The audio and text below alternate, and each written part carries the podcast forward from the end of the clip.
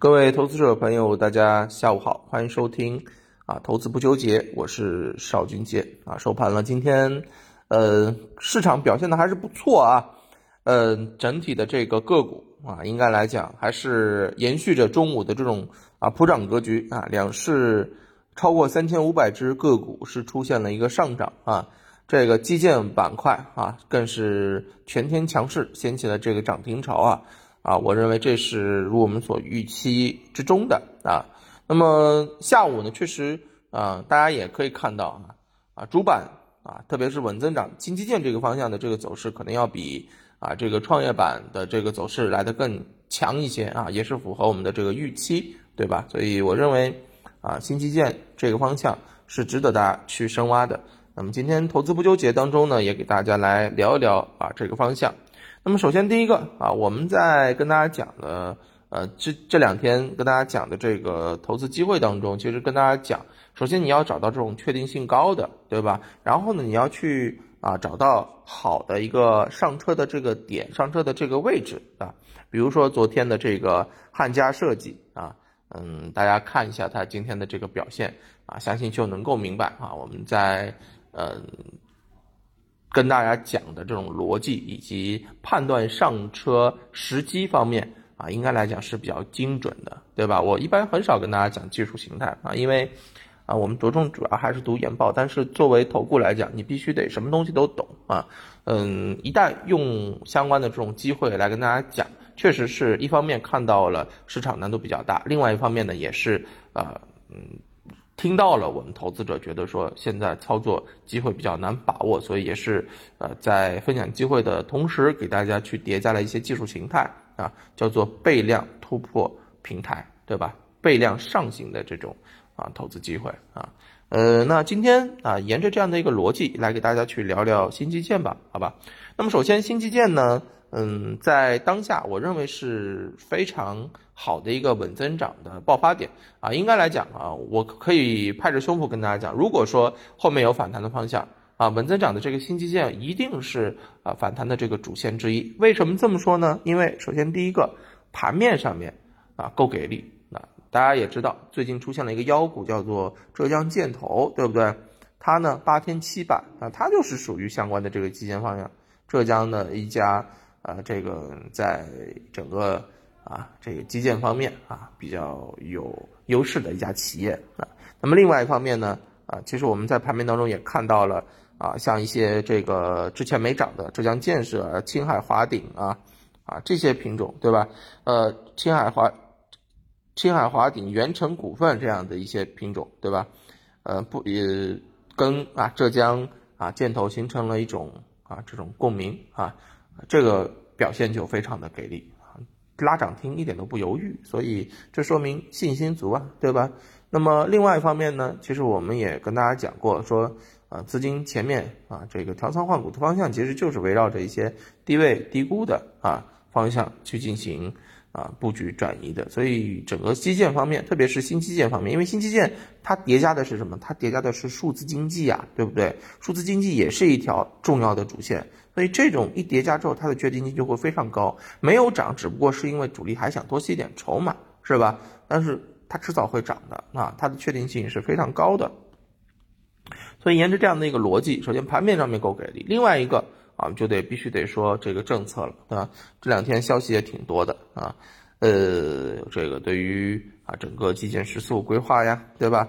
然后呢，嗯，截止到二月十号，全国已经有三十个省啊、区市啊相继召开了地方两会，那都在政府工作报告当中明确的明确了新基建的一个施工图，有的地方呢提出了啊适度超前布局。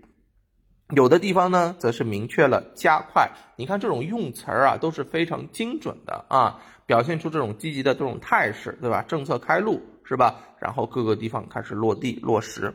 那么还有呢，就是我们从蛋糕未来的空间上面来讲，到二五年，整个新基建投资规模将超过十五万亿，十五万亿啊，这是一个啊啊超十万亿级别的。投资机会，你说万亿已经是很大了吧？这是超十万亿级的这投资机会啊！所以，所以对于一些企业来讲，一旦能够分到啊一口啊分到一杯，那我就觉得都是非常啊够意思的啊，非常有意思的。所以其实啊，对于我们投资者来讲，这块机会一定要把握啊。所以今天首先给大家带来了一份这个呃新基建啊倍量突破的呃精选案例吧。嗯，也是从昨天这个倍量突破的这种角度出发啊，给大家去找了一些比较好的啊，我认为有潜在潜力的一些机会啊。那么，其实我们回过头来啊，仔细来研究一下浙江建投这家上市公司啊，这个妖股它的一些特点，或者它的一些走仓逻辑，其实我们在这个时候是可以复制的。那么，第一个啊，浙江建投为什么涨？首先我刚刚说了啊，它的蛋糕。能够吃到蛋糕，对不对？那么它呢，在整个浙江的这个范围里面，它其实我说了，它是比较有优区域优势的啊，比较有话语权的。那么它在未来分羹到蛋糕的这个概率也会比较大。当然，它现在已经在吃蛋糕了，因为它新签以及在手的订单已经超过了一百五十亿元啊，对吧？这就是它的一个确定性的优势，未来业绩肯定没问题的。第二个就是这家上市公司，你看往前数。它其实一直在横盘震荡，就没怎么动过，没怎么动过。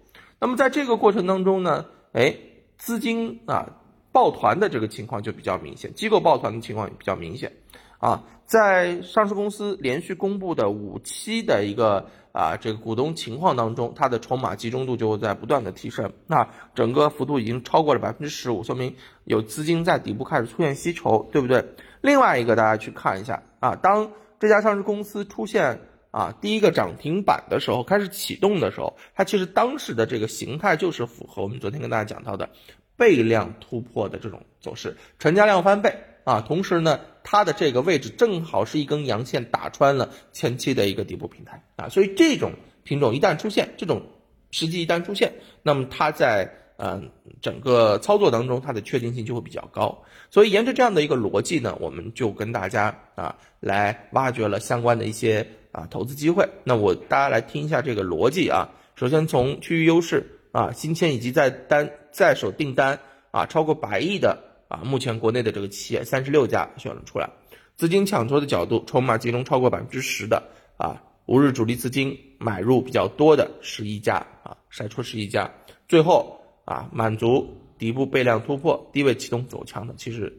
啊，又没剩几家了，所以今天给大家准备的这份啊，这个新基建倍量突破啊，就是围绕着这样的一个逻辑来给大家进行展开的，好吧？那么，嗯，今天就不从这里面给大家去挑一只个股来剖析了，大家如果有兴趣的话啊，这个在评论区留言，然后自己看吧，好吧？这个逻辑是不是符合？啊，它的这个确定性是不是高啊？它在行业当中，它在区域当中是不是有拥有一定的这个话语权？大家都可以啊，拿到了这个名单之后，自己去啊好好摸排一下，去看一下，好不好啊？那大家如果有也有其他的这个问题想要咨询，或者说需要我解答的，也可以在评论区进行留言啊，我这看到的话，尽可能会给大家做一些啊这个回复，好吧？那今天的这个投资不纠结就跟大家聊到这儿，感谢大家的收听，我们明天再见，拜拜。